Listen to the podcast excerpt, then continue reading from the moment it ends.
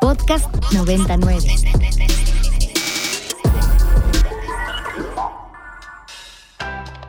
Para esas dudas que causan dolor de cabeza.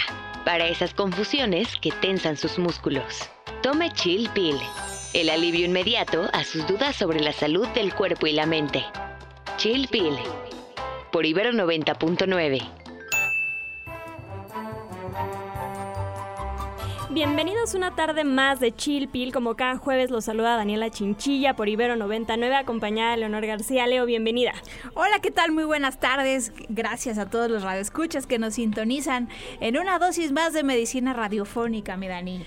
Así es, Leo, ya pues a nada de las vacaciones. Yo me imagino que muchos ya están así de en sus marcas listos fuera, pero bueno, todavía falta un día más, así que a pechugar. Ay, sí, pero ya viene este descansito de la próxima semana, de Semana Santa.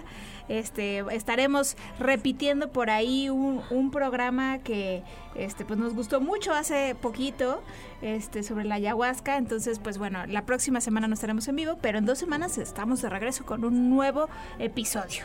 Claro que sí. Bueno, pues recordándoles nuestras redes sociales, nos encuentran en Twitter en arroba ibero99fm con el hashtag chilpil y en Instagram como chilpil99.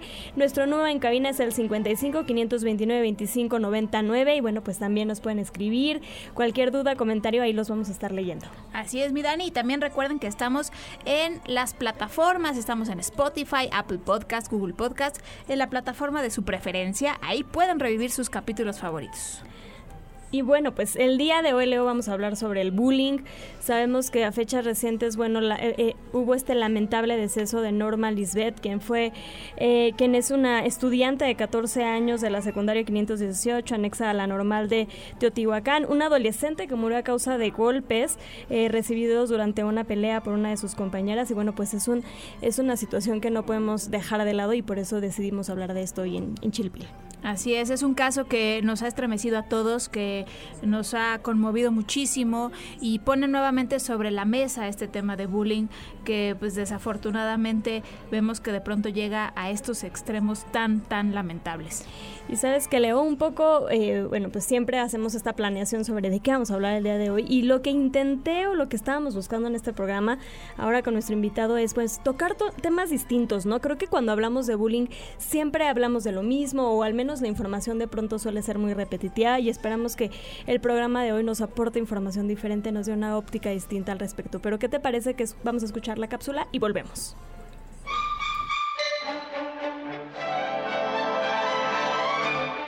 Fácil es sentirse bien.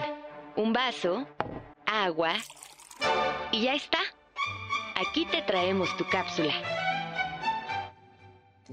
El bullying es una forma de acoso, ya sea física o mentalmente, que se da de manera continua de un compañero a otro, generalmente en ámbitos escolares. Este implica la agresión para ejercer poder sobre otra persona. Los más vulnerables pueden ser los más afectados por esta forma de violencia y tienen menos posibilidades de defenderse. Existen distintas causas por las cuales puede surgir el bullying. A veces, el agresor vive en un entorno agresivo y violento. Tendemos a imitar a los individuos de nuestro entorno. Si se vive violencia en el hogar, es más probable que se replique en otros espacios. Otra puede ser falta de empatía. Quienes ejercen el bullying pueden no sentir el dolor de quien está siendo afectado. Este fenómeno causa problemas sociales, emocionales y físicos. Puede variar según el caso, pero es importante detenerlo en cuanto se detecta. Es importante estar atentos a las señales de que esto ocurra. También es fundamental trabajar en construir un ambiente sano en casa para no reproducir conductas violentas. El bullying es un círculo vicioso que, desafortunadamente, se hace cada vez más grande. Ahora más que nunca es importante tomar acciones para prevenirlo.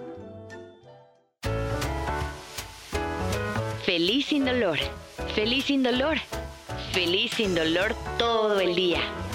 Venir al consultorio te devuelve la energía. Y hoy en Chilpil, en el consultorio, nos acompaña Manuel Mariano Hernández García, quien es director general de Descubriendo Teles, consultor y psicoanalista desde hace 22 años. Bienvenido, Manuel, gracias por estar con nosotros en Chilpil de nuevo. Hola, Dani, ¿cómo estás? Buenas tardes, mucho gusto. Un placer estar con ustedes. Bueno, pues abriendo el tema, hoy vamos a hablar sobre bullying Y bueno, pues platícanos un poco, ya mencionábamos en la cápsula qué es el bullying, pero a mí me gustaría saber, este, dentro de este, de este, vaya, de este fenómeno que se ha escrito y que ya es bien conocido, si hay diferentes gradientes, si hay diferentes tipos, si hay una clasificación específica dentro del mismo, este, vaya, de los diferentes tipos de violencia, dentro de esta misma terminología, o cómo lo podrías describir, o qué información adicional podrías brindarnos. Mira, yo creo que valdría la pena hacer una distinción entre lo que es la violencia y la agresión, entre lo que es la ira incluso. Y en este sentido, habría que entender que eh, la violencia surge como, como una respuesta a una sensación como de amenaza. Y en este sentido, eh, también es un tema aprendido.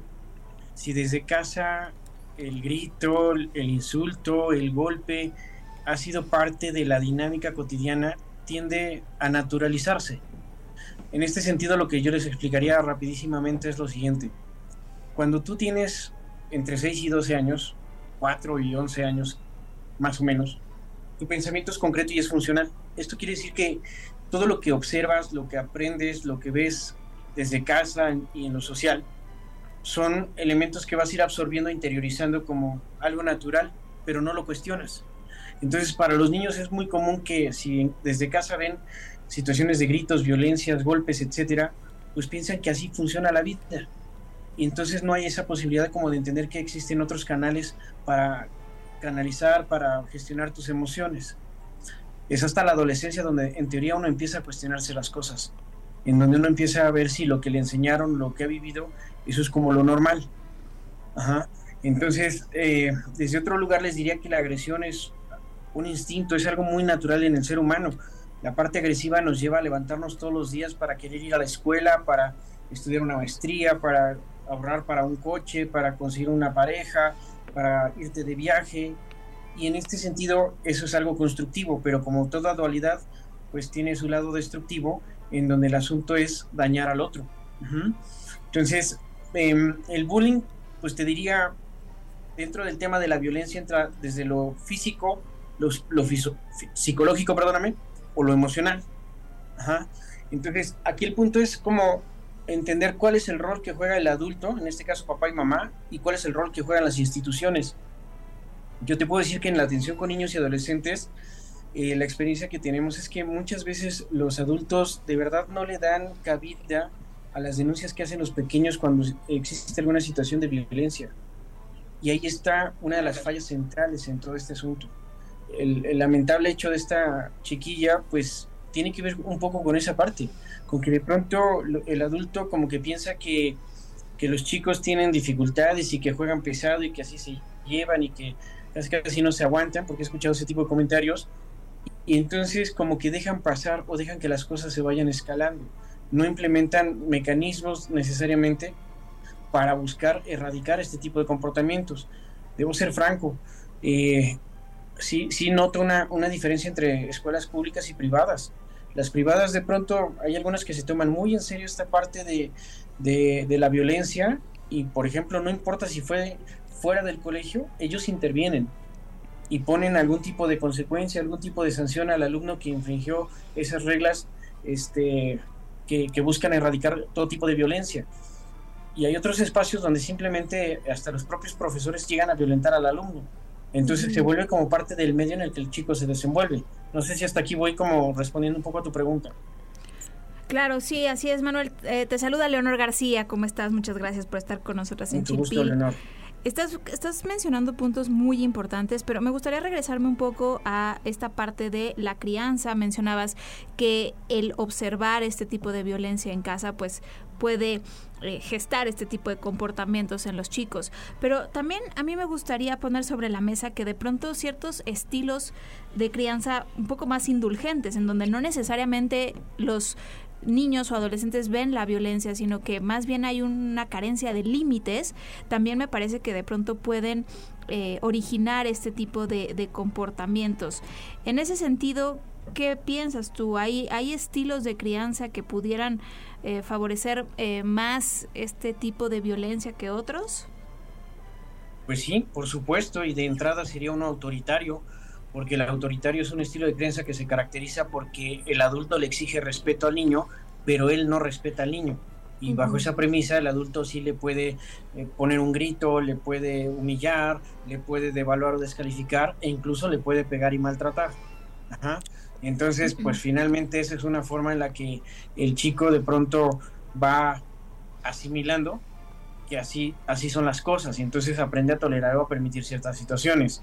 Eh, por otro lado, hay padres que tienden a ser como muy permisivos, ese es otro estilo de crianza, en donde los límites son difusos, son laxos, este, o, simplemente inexistentes. Entonces, pues es muy común que entre hermanitos de pronto haya enojo, este, por alguna dificultad o alguna diferencia, y no, no se hacen tardar los insultos o incluso los golpes, y si los padres no son firmes en establecer alguna consecuencia a tiempo y en enseñar, por ejemplo, que se vale que tengan diferencias y discusiones, pero lo que no se vale es faltarse al respeto, si no hay ese tipo de aprendizaje para el niño, y, se le permite que, que, golpee, que maltrate, que, que, lastime, entonces el niño entiende que así se resuelven las cosas. Desde otro lugar te diría, hay opiniones que, son lamentables de parte de los adultos, donde de pronto es, me entero que, te están pegando en la escuela, me entero que te están lastimando, y es, pues te tienes que defender, y si te vuelven a pegar, yo te voy a pegar a ti. O este, papás que se acercan al otro padre de familia y le dicen, oye, mi hijo está molestando al tuyo, por favor apóyame y tal, y que salgan con respuestas del tipo, este, pues, si, si tu hijo no se defiende, no es mi problema. Claro, y, ah, perdón. Ahí tenemos una, una problemática. Sí, adelante, Manuel. No, no, no, ahí, ah, estaba la idea. Claro, gracias. Eh, sí, y es que fíjate que yo les quería compartir una, una historia que me contó mi madre la semana pasada eh, eh, de una escuela en donde llega una mamá y resulta que le pide, pide hablar con los maestros y les dice, como en esta, ella está en este rollo de la crianza positiva y así. Entonces, le pide a la maestra que le que, que no le diga no a su hijo. O sea, es más, no se mm. lo pide. Le prohíbe a la maestra de hablar, mencionar la palabra no a su hijo. La maestra dijo, esto es una locura. sentido, Este, renuncio, renunció. o sea, entonces eh, creo que de pronto también hay mucha confusión cuando hablamos de estos estilos de crianza positiva, que es un concepto que últimamente eh, yo lo escucho muchísimo en estos temas de, educación y de crianza, como que también estamos eh, perdiendo un poco de perspectiva, ¿no? La, palabra no es una palabra del vocabulario que es insustituible.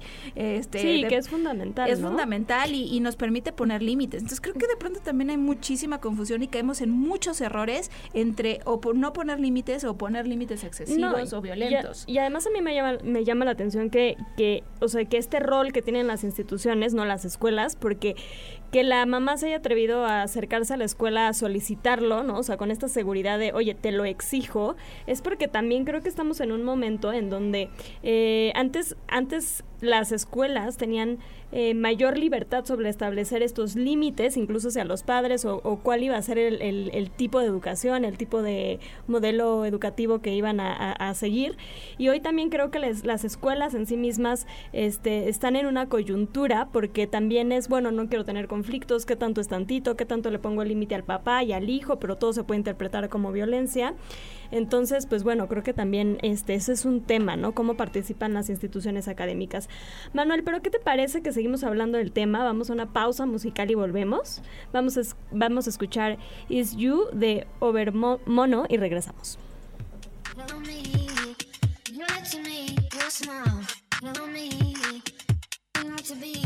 Estamos de vuelta en Chilpil conversando con Manuel Mariano Hernández García, quien es director general de Descubriéndote. Él es consultor y psicoanalista desde hace 22 años. Les recordamos nuestras redes sociales. A mí me encuentran en Instagram como Sic Daniela Chinchilla. Leo tus redes, donde te pueden seguir. A mí me encuentran en Twitter y en Instagram como arroba leo-agg. Manuel, si la gente quiere ponerse en contacto contigo, ¿en dónde te pueden encontrar? En arroba descubriéndote MX, por favor. Buenísimo. Y bueno, pues antes de la pausa musical hablábamos un poco del rol que tienen las instituciones académicas, pero bueno, Manuel, a mí me gustaría un poco eh, que nos dieras eh, algunas características o si hay algo estudiado o descrito sobre eh, los estilos de crianza asociados o las características o rasgos de personalidad que tiene un niño o un adolescente que es mucho más susceptible que otro a ser víctima de bullying. ¿Hay algo al respecto que nos puedas compartir? Hablábamos un poco sobre el estilo autoritario y la forma en la que ejerce la disciplina, en donde pues justamente llegan a utilizar la violencia como una forma de corregir, de educar y de encauzar cualquier tipo de comportamiento. Esto puede provocar que los niños sean como, estén como muy enojados o, en su contraste, que se sometan. Pero también desde otro lugar está un estilo sobreprotector. Cuando le resuelven todo al niño, cuando a todo le dicen que sí, cuando le dan todo a manos llenas, los vuelve niños no solamente como sumamente demandantes y consentidos, sino que también los vuelve niños dependientes, faltos y carentes de recursos para poner límites, para defenderse, para, para hacer las cosas por sí mismos.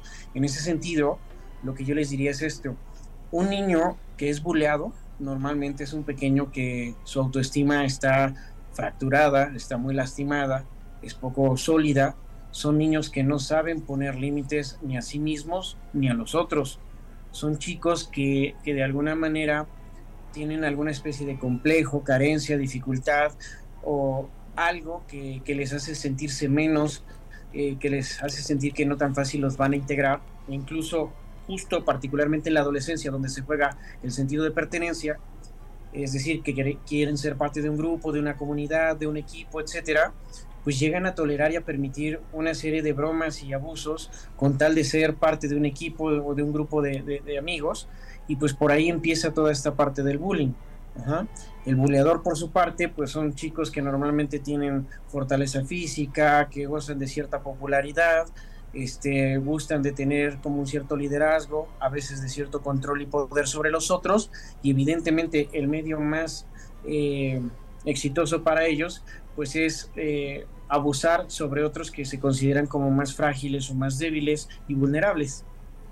Claro, sí, porque pues de pronto estos eh, chicos que ejercen la violencia pues tampoco tienen muchas herramientas para eh, valerse en la sociedad, ¿no? Eh, a lo mejor no tienen tantas habilidades verbales o de negociación y entonces la, esta dominancia, esta violencia es la forma que encuentran para sobre, sobresalir, ¿no? O relacionarse.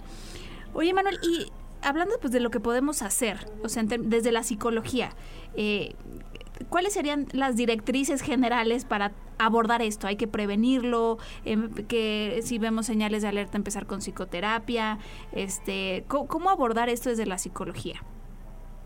Mira, si lo vamos poniendo como por pasos, de pronto es importante acompañar a los padres y hacer algún tipo de asesoría en términos del estilo de crianza que están eh, llevando a cabo con el pequeño, justo buscando encontrar aquellos aspectos donde hay que fortalecer, corregir o mejorar, incluso modificar la forma de educar.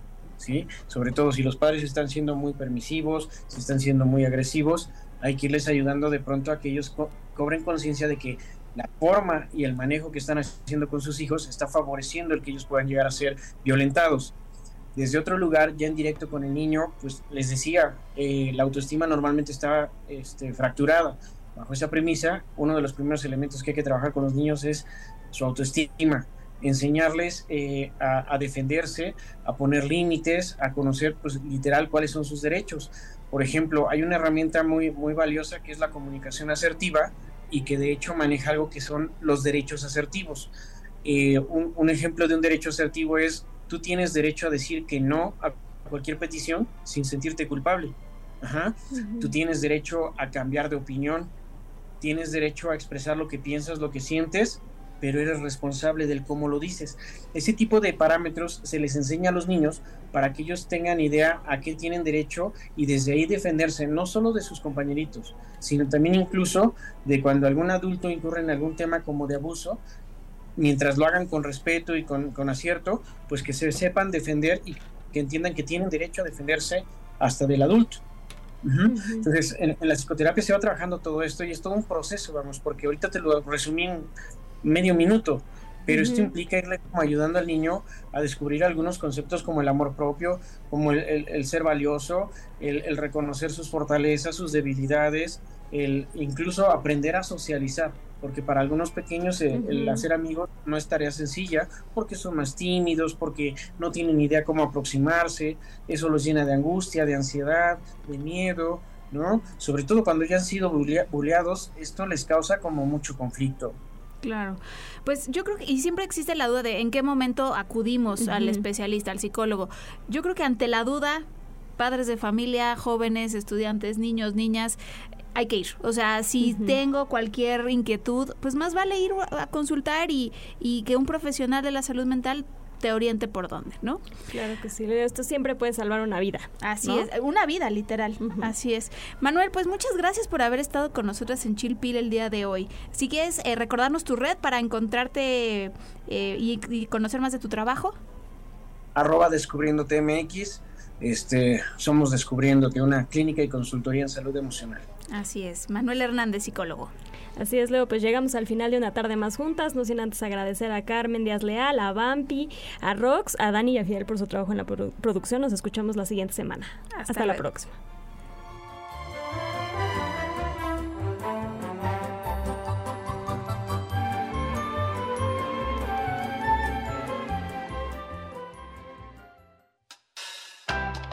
Para esas dudas que causan dolor de cabeza para esas confusiones que tensan sus músculos. Tome Chill Pill, el alivio inmediato a sus dudas sobre la salud del cuerpo y la mente.